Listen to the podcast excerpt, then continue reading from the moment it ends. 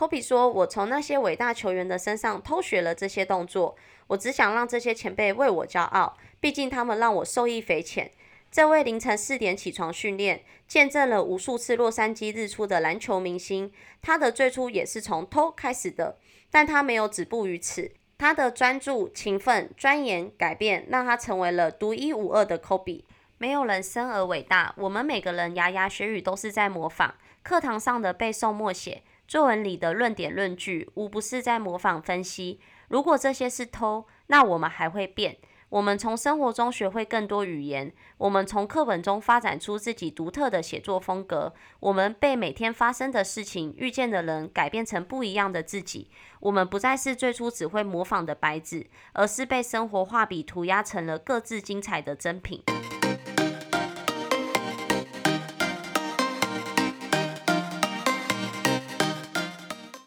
欢迎收听美股神偷，大家好，我是爱投资的胖哥。大家好，我是爱投机的俏妞。今天时间十一月十六号晚上八点整，八点整，没错。然后这礼拜有太阳，天气晴，所以大家可以把握这个久违的太阳，因为接下来要越来越冷。真的哎，好讨厌哦。对啊，回到那个，好想被热死，不要被冷死哦。话说你你开场的时候真的是蛮感人的，但是很明显那个也是偷来的吧？没错，那是偷来的。就人每个人都嘛是一直去互相学习嘛，就像我偷了这篇文章来跟听众朋友分享一下。OK，所以我们也希望说听众朋友们可以偷学，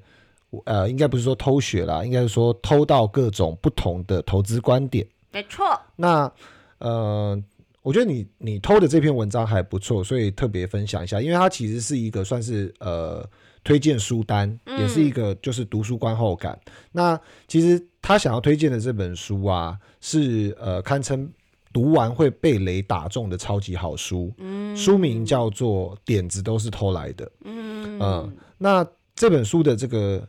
第一页第一句话，其实就让很多人眼睛一亮。他这个第一句话呢，呃，提到艺术。就是侵占。这句话其实是毕卡索说的，嗯。啊，作者开头的时候引用了毕卡索，所以你看他侵占了毕卡索，他也偷了毕卡索，没错，对。那当然第二页上面也是做了这个同样是一段的引用，就是诺贝尔奖的得主艾略特的话：不成熟不成熟的诗人一样画葫芦，成熟的诗人偷天换日。哦，哎，不只会偷，还会变，对，并不是一样画葫芦。对，所以呃，这本书主要就是呃，用这个十大章节去提到关于偷跟创作之间的一个关系，所以点子都是偷来的。它其实主要就是强调说，天下无原创。哦，经过多多次的混搭之后，其实我们已经看不出出处，所以我们该做的就是带着艺术家眼光来偷东西，值得偷的就收好，不值得偷的也不要胡乱收集，积着变成垃圾啦。嗯，哦，那俏妞的持股也是一样，没错，不要变成垃圾，乱收集变成垃圾啦。没错，没错，没有没有再收集了，没有了，没有再收集了。对，好，那。呃，今天要进一下主题，因为我们在十一月二号的时候跟大家聊过 Lucy，是啊，那呃 Lucy 刚呃在盘前已经公布了第三季度的财报，那盘前的股价已经上涨了将近百分之五。从十一月二号我们呃分享这个 Lucy 值得关注到现在，整体的股价。包含盘前的涨幅已经来到了三成三以上的累计大概三十五趴。对，那呃，当然我们还是认为这一家公司是一个值得收藏的口袋清单。那这一次财报到底发生了什么事情？其实，呃，在第三季度结束之后，这家公司公布的财报其实还是亏损的一个状态。嗯，但是这个亏损的部分的话，其实是来自于它之前的这个研发。测试的一个成本支出，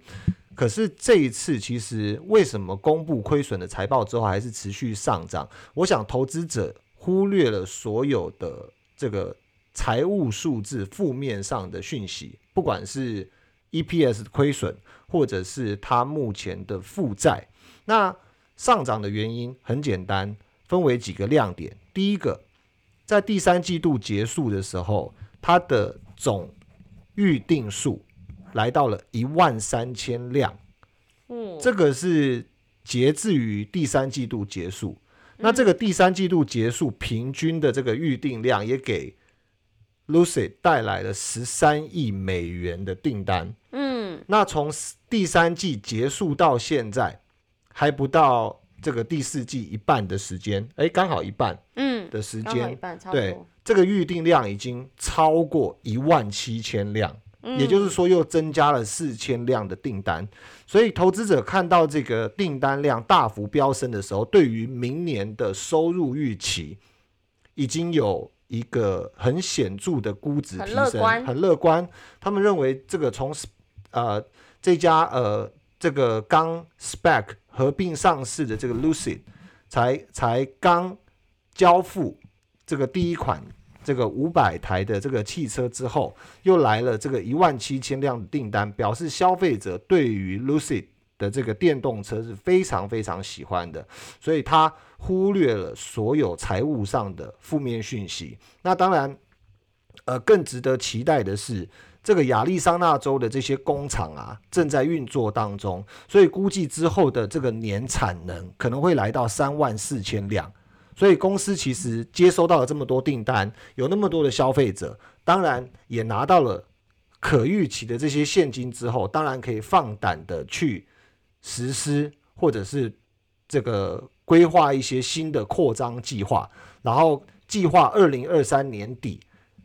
可以扩充到每一年九万辆的这个新产能。嗯，嗯，所以这个是呃投资者非常非常乐观的一个地方。那我我们其实在，呃十一月二号的那一集里面，其实有提到它的电机，也就是它的马达技术，嗯，呃，相对来来讲，它的这整个面积小，然后释放出来的这个空间，不管是这个给乘坐者的空间，或者是给前前行李箱、后行李箱的空间，更是宽广，更是大。嗯，然后内装外观的质感都非常舒适。然后它的电机虽然这个就是马达的部分，虽然这个面积变小，但是它的动能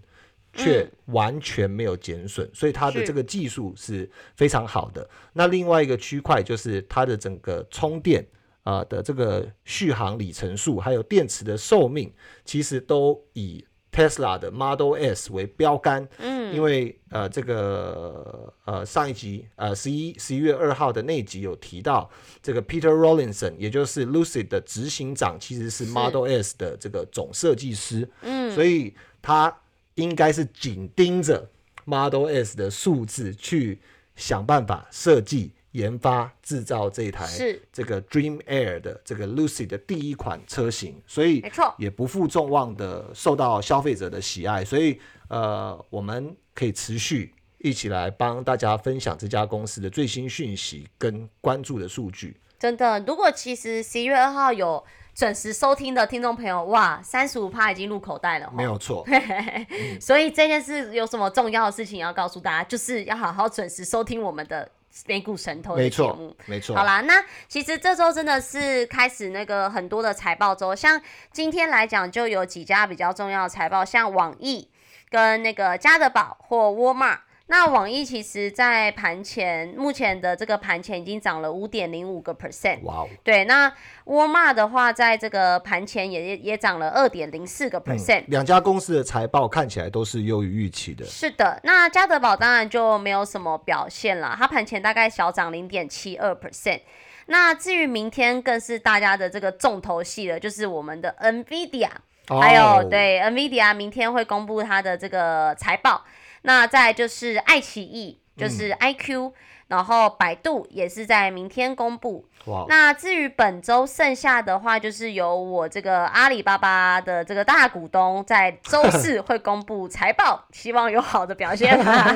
我就这这几天公布的财财报非常多啦，真的对对对，真的非常多。其实大家可以去那个关注一下，因为其实刚刚只是讲几家比较大多数耳熟能详的公对司。没错没错没错。对，下礼拜那个中概电动车系列的这个小鹏汽车，呃，也哦会也会公布财报，所以非常多。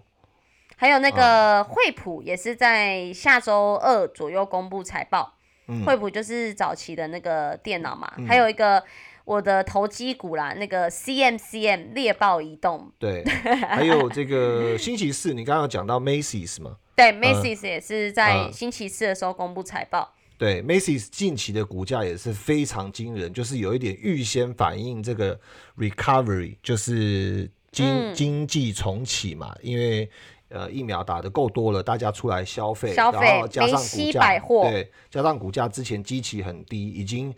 哇哦，已经一个波段已经涨了两三倍以上了。美西百货真的是很古老的、很大的百货。对，然后还有前几集我们讲到的这个零售呃零售商，就是 Abercrombie and Fitch 呃 A N F 麋鹿牌，哦嗯嗯，这个最近的股价也是不知怎么着的点了火。其实 A F 是早期年轻人的潮牌，就一个麋鹿在那边嘛，大家会买它的对对 logo T 啊，对什么 Polo 衫啊那种。对，对，以前都看男生穿，觉得好帅哦，对然后买那种。自己穿了都觉得自己好像有肌肉。对，然后西西门町就一堆 A M F 的那种潮店，对对现在不知道对对倒去哪了对哈对对，还没有没有了，没有倒了，乱没有没有没有倒。对，所以我觉得，我觉得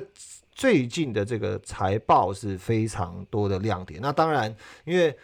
呃有很多的这个投资者，如果假设应该是说稍微偏呃投机一点的话，会喜欢在这个财报之前买入。那大大家当然也要呃好好的 control 风险了，因为、嗯，真的，我觉得财报前买入其实是一个蛮大风险，你不是大涨就是大跌嘛。当然，当然，当然，对所以，所以，呃，虽然 highlight 给大家这些呃应该关注的这些这些财报亮点，哦，那财报开得好，其实呃有时候针对这个长期投资人来讲的话，其实只是一种数据上的印证，因为它只是印证说你投资的公司有没有在轨道上，然后它发布出来的前瞻，它的经营方向。然后还有它的嗯。产品产能的规划有没有在你心里的预期之内？是，胖哥刚刚讲很重点，就是长期投资人。就如果你这个股市，比如说这一档股票本来就是要摆长期啦，对对对，嗯。那当然我们有在早先的几集中曾经有讲到过嘛，有一些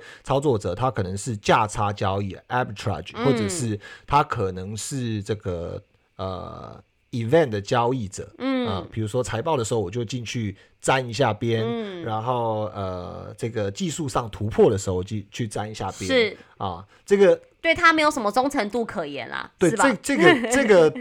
这个没有什么对错，反正你赚钱就对，对对你赚钱就对了，这这也也不用让那些价值投资者去去 judge 说哦，你因为你就是这样子在那边短炒就不好。墙头草嘛，呃，短炒是有分两种嘛，就是你短炒就炒的屌，嗯 那嗯那就嗯那就真的屌啊。在在股票市场里有赚钱就是就是王啦，就就是赢家，就是赢家，管你短线长线就是赢家啦。没错，没错，没错。嗯 OK，好，那财报重点完了之后，其实我们呃今天想要跟听众朋友们延续的上一节话题，我们继续来跟大家聊一下这个 COP 二十六。呃，因为 COP 二六这个全球气候峰会已经闭幕了是，啊、那这次有几个结论，我们想要帮听众朋友们整理一下。其实这个峰会就已经闭幕了嘛。那我自己对于这个峰会最后其实也是，我有被主持人感染到啦，因为最后主持人其实是蛮哽咽的，因为他认为说这一次的这个峰会没有到达他的预期。嗯，他也说了说，就是他为协商的过程中致歉，然后也深感抱歉。最后他就心痛敲着那个锤，宣布通过协议，因为。主要就是中国跟印度他们坚持，就是在里面的这个字眼，就是他们在协商的字眼，就是我有看到那个，对，就是说，其实各国就是要说要逐步淘汰，因为但是他们坚持不要啦。呃，我帮你补充一下，就是他们所谓的淘汰是在第一次在气候峰会里面精准的提到，就是燃煤电厂，嗯，就等于是火电啦。对，等于是火电。那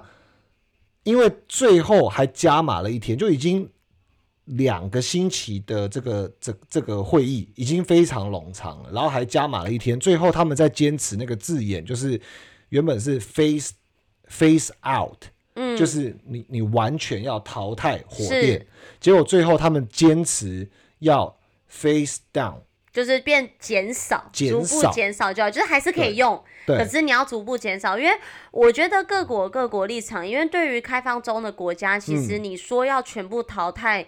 煤炭这种东西，我觉得对他们来讲，其实是是我真的是是做不太到啦。对啊，那可是其实就有科学家说，其实这一次的峰会结论根本不足以去控制。升温在一点五度内，所以其实嗯有蛮嗯多的科学家也认为说，其实目前也没有达到所谓在抑制这个气温上升的这个风险啦。我我说实话，我觉得 face out 也是一个。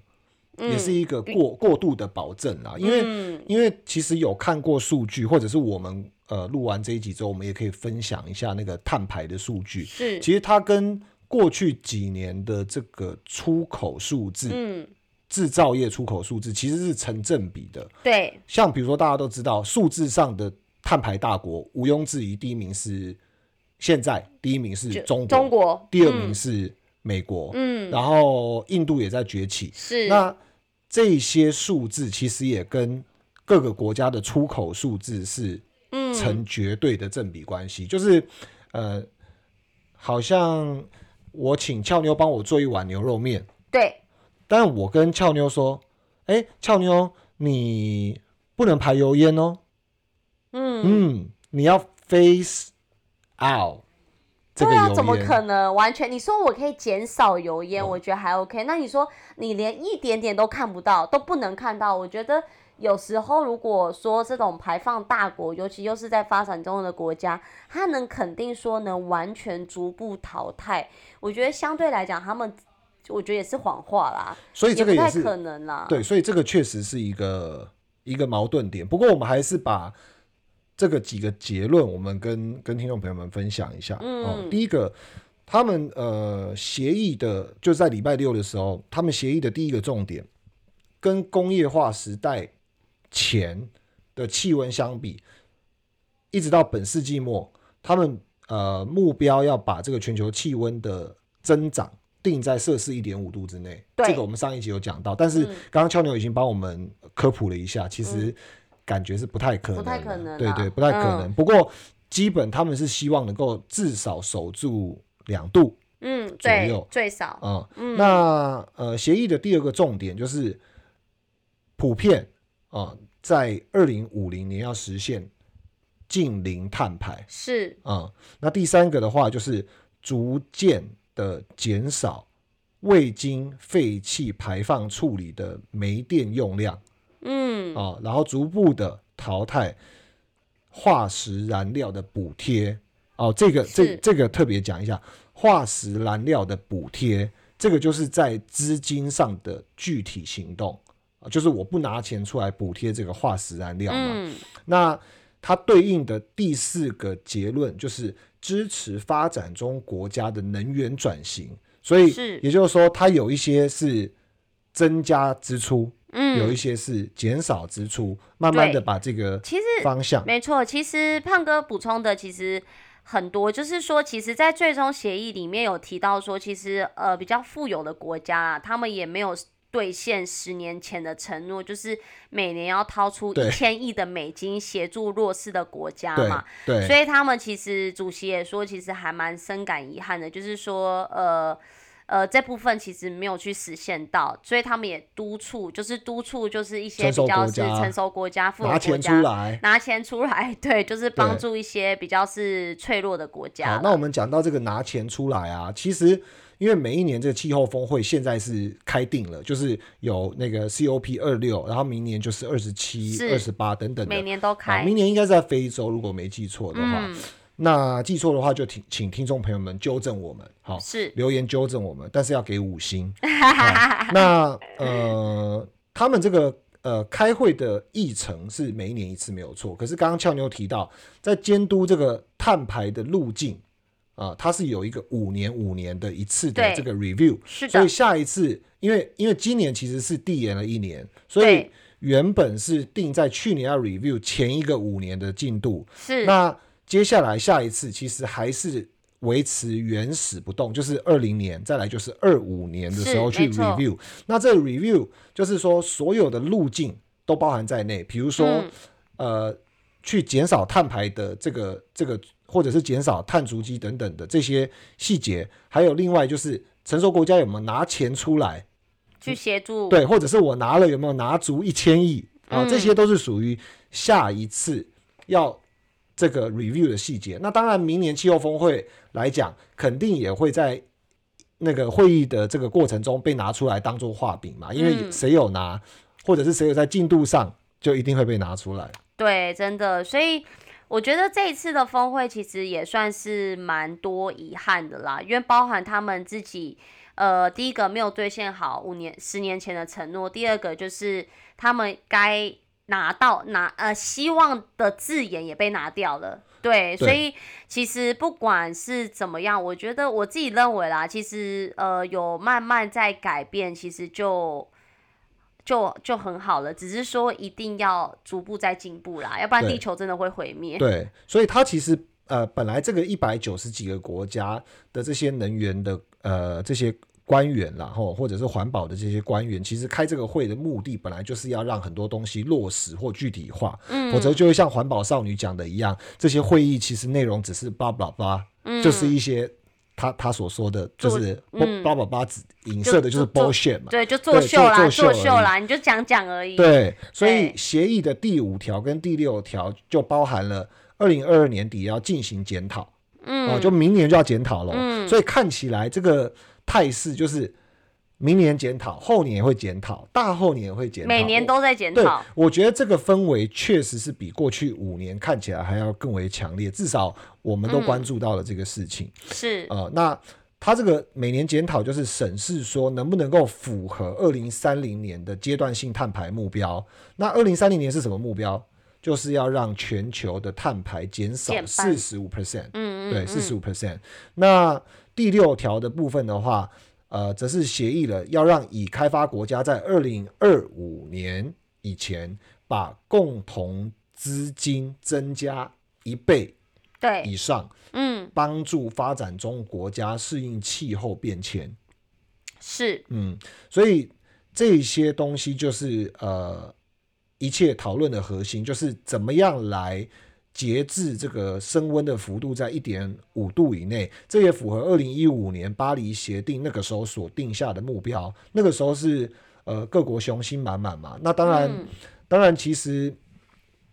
现在还是呃有很多冲突点啦。因为说老实话，呃，据说这次会议中有很多国家会呃只愿意把这个目标定在两。两度以内，因为各自有各自的难处。那当然也有很多呃冲突，比如说有些国家攻击说，在川普在任的时期，他主张要退出这个巴黎气候协议嘛。所以二零一五年的东西，其实呃很多人就抨击，要不是美国退出，然后又重新加入，呃才会导致这个东西。但是我们觉得，呃这个也不是美国嗯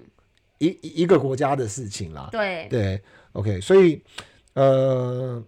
其实这样看起来，就是说，从我们从上集或上上一集一一一直在讲这种永续发展，或者是这种零碳排的一些投资概念，看起来确实政府是有认真想要去落实的嘛，对啊？因为他们也知道快来不及了。其实今年已经算是最后一年可以做这些改变，然后让。以后的温度是控制在升温一点五度内，所以其实今年的 COP 二六会这么重要，原因就是如果要达成他们所规划的二零三零年或二零五零年的目标，其实今年就一定要有确定的协议跟目标，还有计划出来。对，那我们可以从这些政策面的力道上，还有呃整个垂直下来，我们可以去看一下我们自己这个台湾国内有没有。呼应的政策，那我觉得最近刚好就呃很明确嘛，因为呃政府它把这个呃应该说全电动为动力的这个电动汽车免征燃料税，其实它原本是呃这个一百一十年十二月三十一号刚好到期，嗯。啊就是说免征燃料税的这个政策就结束了，可是政府这次一延。行政院就把它延长了四年之久，嗯。啊，就是为了配合这个二零二五年要下降碳排放的一个一个目标，所以嗯一次就去延长了这样子的协议，就是为了鼓励这些低污染、高效能的这些电动车辆，然后从这些税负上的减免，进而去鼓励国人嗯，去消费、去使用。那我自己的感觉啊，因为呃前几集应该有提到，Uber 其实它都有呃开始呃提供这个叫做结呃，它是那？个那个绿能有点，就是我们在叫车的时候，它可以它可以点选那个绿能车嘛，你就会叫到减碳车，对对对，减碳车，你就可以叫到 hybrid。它会有一个小树叶在旁边，呀呀呀呀！减碳你就可以，车你。就可以叫到 hybrid 其实拉 Casey 现在也有哎、哦，是吗？嗯，对，就会叫到减碳的 Uber，或或 may maybe 像那个俏牛讲的减碳的那个 Light Line Taxi，是是对是是，所以等于说，你看我们从国外这个一百九十七个国家嗯到台湾的整个这个嗯电动车的一个一个这个税务的政策，然后乃至于说我们在轿车上面看到的这个减碳优步或者是减碳的 line taxi，嗯其实整个风向球都是吹往要往无碳的方向是没错，去去走的。嗯，哦，那这次呃，我觉得 COP 二六还有一个亮点，我不知道俏你有没有注意到，就是那个呃碳权交易，哦，有。可是好像争议蛮大的，对不对？对，其实呃，碳权交易主要是他在讲那个双轨制嘛，碳胖哥讲的是碳市场双轨制嘛，对，因为他们就是想要把这些东西呃明朗，或者是说合概念法合法化、台面化呃，概念就是说，碳市场的这个宗旨是在为减碳创造金钱的诱因。那概念就是说，如果一国出钱帮另一国减碳或捕捉碳，就可以呃，如果就比如说啦，在另一个国家造林或建建再生能源设施，就可以把另一个国的减碳成果算作自己的。也就是说，举例，我帮你做减碳，那你的结果就算是我的。虽然是在你国家对对执行，对对对吧？对对啊，那所以其实就有那个有一些国家说，那这样岂不是巴西这场峰会就是巴西的胜利嘛？因为巴西其实主要亚马逊雨林大部分都分布在巴西嘛。对对对，所以巴西可以利用他们的风力或太阳能发电这部分就会有巨大潜力。如果说真的做这种碳权交易啦，对对啊，所以其实这个也是存在着一定的争议。对，当然，我觉得这种政策就是呃，防君子不防小人，因为呃有这种政策，当然呃很正向的想法就是我们会去辅佐一些比较经济弱势，或者是或者是比较没有技术的，的国家，那我们去导入资金、导入技术等等之嗯类的。可是呃，相对来讲，就可能呃，很多人会觉得说，这个是帮成熟国家去直接钻漏洞啊，因为成熟国家可以直接透过这种方式嗯。来掩盖自己的碳排，嗯，因为实际上我还是很多碳排嘛。是，实际上我国我自己国家还是排了很多，但是我帮其他国家弄了，成果算是自己的。对，你知不知道最近那个呃，我我我们有一个这个应该算是国营企业吧，就是呃、台呃民营企业啊，对不起，就台湾的民营企业叫做某某房屋，他在那个马来西亚花十四亿买了一个小岛，不知道哎、你不知道我没有我没有关注到这个。你知道这个这个房屋非常有名，它就在那个在我们就在最精华的这个的区台湾的这个最精华的地段的房屋，对对，最精华就是台北市的什么区哦的房屋就永远呃我们买不起的房子，对对，那个那个区的那个房屋，嗯。他花了十四亿买下这个马来西亚的环滩岛哦，哦。环就是那个环球的环环。啊，环境的环，嗯。然后滩就是那个海滩的滩，嗯。然后哇，这个这个岛啊，据说比大安森林公园还要大十几倍，嗯，然后在那个小岛种树种海藻，对，然并后富裕珊瑚礁，对，还累积请了碳权，对，哎呦，黑山哦，黑山哦，那个等找了很多这个这个专家进去，嗯，然后就是要把这个多余的碳泉回到母集团，让这个某某房屋迈向这个二零三零年近零之路的一个关键关键资产，哇，他们很厉害耶，很厉害，真的他很厉害。买到这个小岛，对，然后也非常有钱。那我觉得看到这个新闻的同时，我就觉得这个东西其实只是在呃碳捕捉或者是碳权交易的缩影下，嗯，会有衍生出衍来的生出了一个经济济经济模行式经济嗯行为。嗯，那嗯。那当然，呃，也有一些碳期货相关嗯的 ETF，、那个绩效真的真的很夸张，嗯，真的很夸张。因为因为今年那个碳交易的价格真的是涨很多，在大家疯买比特币或者疯买这个这个区块链货币的同时，其实很多人没有注意到，就是嗯这个。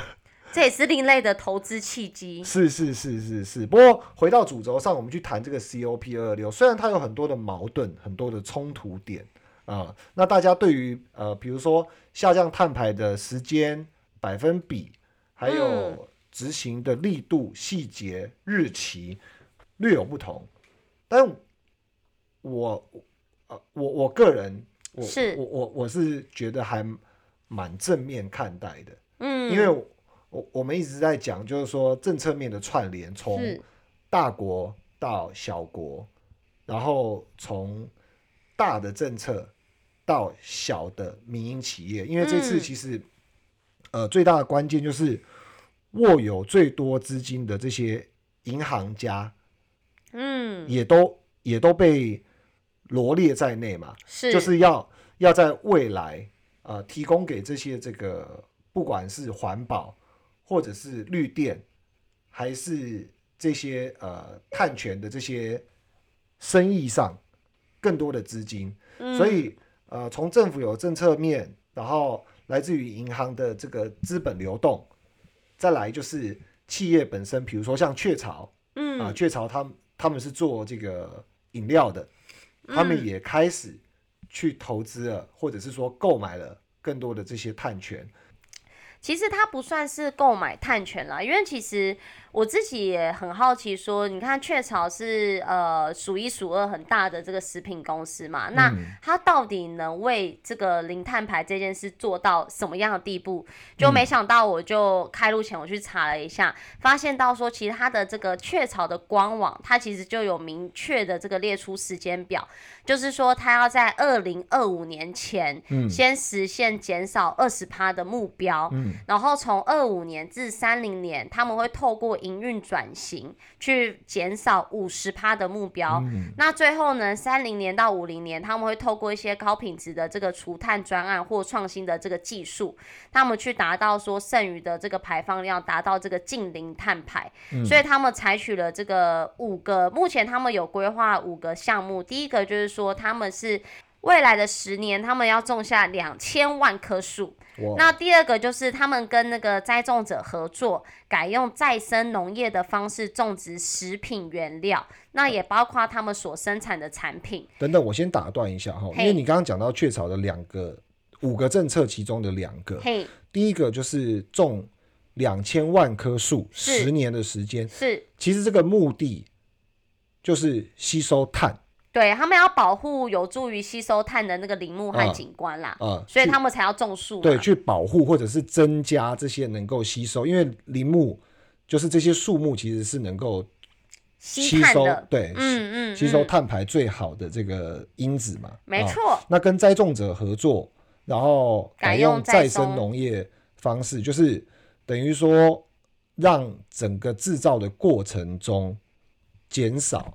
废弃物的。产生，没错嗯没错。然后再就是第三点，他们要在二零二二之二零二二年以前，他们要终结主要供应链的这个森林砍伐的活动。嗯对那在二零五二零二五年前呢，他们要在集团设有一些营运据点的一百八十七个国家，全面要落实改用可再生电力。嗯嗯然后最后一点，他们要增加碳碳中和的品牌数量，为消费者提供更多对抗气候变迁的选择。OK，所以这边有一个结论啦，其实就是说，呃，雀巢它不属于刚刚我讲的那个所谓有争议的投机分子，因为它不是靠买买碳权放入它的主要计划来砸钱然后漂白，是不是？啊它是要种树，改用农业其他的方式，也就是说有开源，然后保护森林，然后用绿电啊、嗯。开源节流的嗯，方式，等于说它是双头马车并进，而且最后一个就是碳中和的品牌数量，为消费者提供更多的抗气候变迁选择，表示说。嗯。所有的雀巢食品，呃，不管是雀巢红茶、嗯。雀巢咖啡、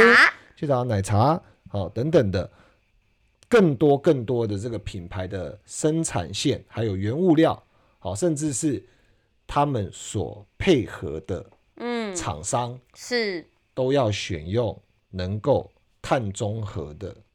这些伙伴。没错，因为我觉得他们的目标很明确啦，他们不仅把时间点列表出来，也列了他们几项要做的东西。我觉得其实你有时候定一个目标很简单，但你要有计划性的、阶段性的这个完成，才会有可能达到目标啦。嗯，要不然讲大话谁都会嘛。可是他如果现在已经把阶段性的目标定出来的话，比如说在五年，呃，在四年内，因为像二一年嘛，对四年内他先减少二十趴嘛，对对，然后在那个呃二五年到三零年这个时间点再减，再减少，总共减少五十趴目标，等于是减半啦。对对，因为各个国家大概在二零三零年的目标也是大概减少四十五趴到五十趴嘛。对，嗯，其实其实我相信消费者会很有感，因为很多东西你其实不需要花大钱，比如说好比呃小智说我们呃生活中搭 Uber、Like Taxi 啊，小或智是谁？小就是呃小从很小的地方发现，小小智说我们这个这个平常日常生活搭车，或者是说像刚刚讲到雀巢，其实雀巢在前几年它就已经成立了一些研究机构，然后推动百分之百回收的环保包装，嗯，所以可能你没发现的是，它的包装已经变成环保系列的包装，哦。或者是说它也有培育出一些低碳咖啡豆，减碳百分之三十，产能还变相的提高百分之五十。嗯，其实都在一些小细节中，我们可以观察到这个。降碳排的一些足迹，嗯那当然有买精品的一些朋友，不管你买 LV、买 Louis V、买呃 Chanel，你会发现这些大的所谓奢侈品的品牌，嗯，他们都开始减少提供给你纸盒这些包装，因为精品讲究的就是质感嘛，对不对？，你买一个十万、二十万、三十万的包包的时候，你会发现，哎，以前有一个精美的盒子可以嗯。拍照、打个 IG 嗯，哦，然后哇就是很开心，那个对那个那个开开开封文，对对对，嗯，开箱文啦，开箱开箱文，结果现在你竟然花了那么多钱之后，消费体验却下降了，因为他跟你说哦不好意思，因为我们现在支持 ESG 或者是我们支持嗯。环保节能，所以我们不提供纸盒，但是你嗯。想要的话。我们也是可以提供的，我们可以帮你跟总部叫货。哇，这个时候你的消费体验就完全的被解掉了，你就觉得、嗯天哪啊！那我还要为了这个纸盒，然后哦很很丢脸的跟你讲说好，我需要，然后两个礼拜回头，等你寄到了之后，我再给你拿这个纸盒 捞掉了嘛。嗯对，所以很多东西其实都在呃生活中慢慢的体现出来。对，慢慢的嗯在改变，只是我们没有发现而已啦。其实不止政府，就有各大企业开始慢慢在走向这个目标。对，所以在这个碳排的道路上，还有投资上，其实并不孤单，其实并不只是电动车这么一一一小环节。是，对，所以我我我觉得其实大家可以看到重建美好，拜登的基建法案，还有 COP 二十六的这一段时间，其实除了很标、很标、很标的电动车概念股之外，所有的这些呃充电桩或者嗯是相关的这些环保供应链的这些题题材材股，对，嗯，表现都很好。比如说美国有几大，像 Blink 扎扎眼充电嘛，然后还有一个叫做 Charge Point，啊、其实在过去的一个月上涨的幅度都包都都累计了大概五十 percent Charge Point 的到六股票是六十 percent 以上嗯啊。Charge Point 的股票代号是、嗯，叫胖哥唠太多英文，听不太懂那个那个公司是什么。像你前面有讲什么 link 哦，扎眼 blink blink，、哦，blink blink，对，然后呃那个 charge charge point 来我帮大家 charge point，对 charge charge 就充电嘛，charge 嗯嗯嗯，对 charge point 啊、充电的这个这个呃代号是 C A C H P T，CHPT 对它从这个十月以来的股价也从十七块涨到二十七块左右，哦，对，然那后 blink blink 嘞，比如说像这个呃 blink blink 胖哥都会知道一些奇怪的股票。代号就是 B L N K。，B L N K 吗？对，，这个也是休息了非常久一段时间，但是最近从二十六块直接飙到四十六块，哇哦从十月到现在。嗯，所以除了大家所关注的这些这些呃电动车的股票，嗯，其实整个供应链里头还有很多技术的这些研发者、是开拓者，其实他们的股票也是动能满满的，所以。嗯呃，如果你要我在这个产业上面去布局，我觉得我我会愿意持续的增持这个节能板块的 ETF，但是我、嗯我是不会为了单一板块，比如说呃，之前前几集我们要讨论到。我我不会为了单一板块很放心的投入我一百 percent 的资金在碳酸铁锂对，上面啊，嗯因为这个可能是多种这个环保技术之一一，对嗯，但是他又不一定会是能够笑到最后的。是，对也就是说，呃，这个议题还是可以去投资，只是说不要放一百趴的 percentage 里面在一个板块里面嘛。对，因为这个板块太大太对，大，所以太大了。如果呃，我们应该精准的说，因为投资方式有很多种，还是一样。如果假设你肯定就是行业的佼佼者，然后你也确定这个碳酸铁锂的技术远远超前其他的，比如说固态电池或者是氢、嗯。氢能源的电池，然后而且绝对绝对没有回头之路，你要去 all in 这个是绝对没问题的嘛，嗯。因为反正大家都会为自己的投资结果负责任。是，没但是错，如果假设呃普罗大众像我这种技术没有很好的小老百姓，嗯。我们在投资政策面嗯，的做法，就是看到了这么多由上而下的政策推动之后，我针对这个产业，然后给予这个产业一个部位的比重是，啊，那错，比重是多高，就看自己大家心中的嗯，一把尺。可是这个行业确实位确实对，没错，我觉得大家真的是可以列入到口袋清单啦。对啊，那我们今天的议题就到这边。那也希望听众朋友会喜欢我们这几集带给大家的议题，因为其实我们都是围绕在这上面，因为这也是最近大家在比较关心的气候峰会，跟我们认为这个气候峰会背后的投资机会嘛。对，当然最后讲一个就是呃比较呃可能过度崇高理念，或者是比较意识一点的，就是希望，就如果假设你觉得